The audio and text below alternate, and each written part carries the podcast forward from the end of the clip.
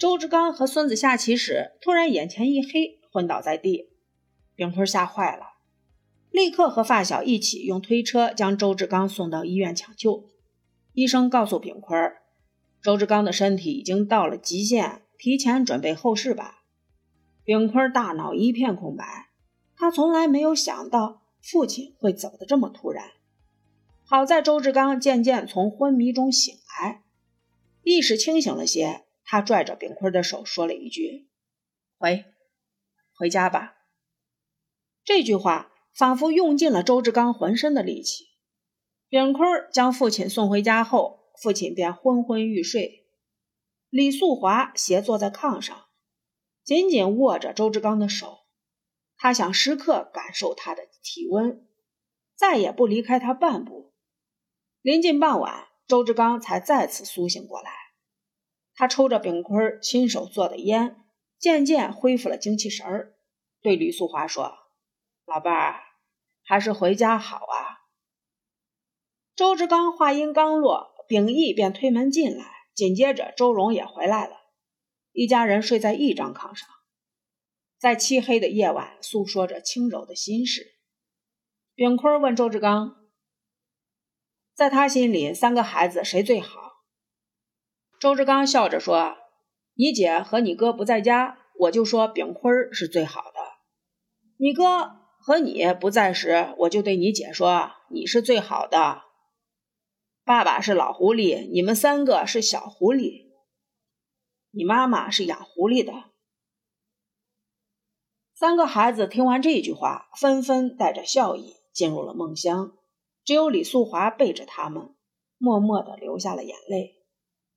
他没有哭出声，身子也没有因抽泣而颤动，晶莹的眼泪顺着眼角落下来，却怎么都流不尽。深夜，三个孩子们都睡了，李素华听到李志刚的喘息声越来越弱，他扭头看了一眼这个陪伴了他一生的老伴儿，下定了某种决心。第二天天微亮。家人才发现周志刚在夜里去世了。李素华没有大哭，也没有对孩子们诉说他和周志刚的往事，甚至连一滴泪都没有掉。他抱了一床厚被子，铺在周志刚身上，淡定地对周荣说：“不哭，看你爸的脸多舒展嘛。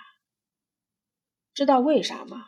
有你们这些好孩子，他放心，妈也放心。”周家三个孩子没有察觉到李素华这句话有何异常。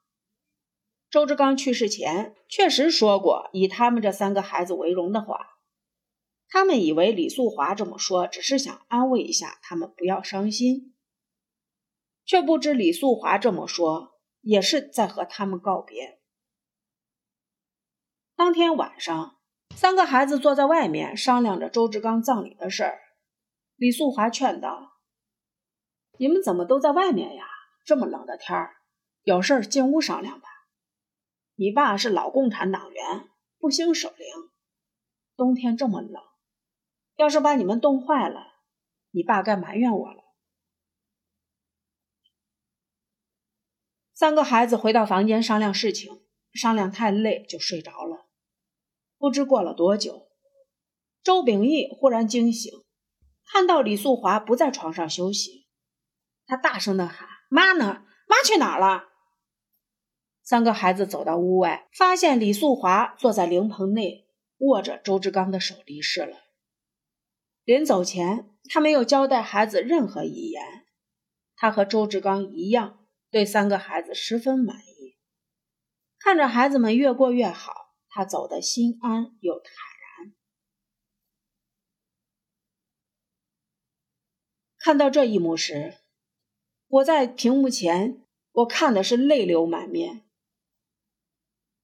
他和周志刚要有多深厚的感情，才能在周志刚去世后陪他一同离开呀？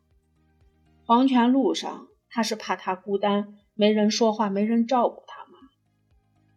可他身体还算硬朗，怎么舍得下抛下三个孩子离世？周志刚是李素华的主心骨。好在他操劳半生，三个孩子都有了出息。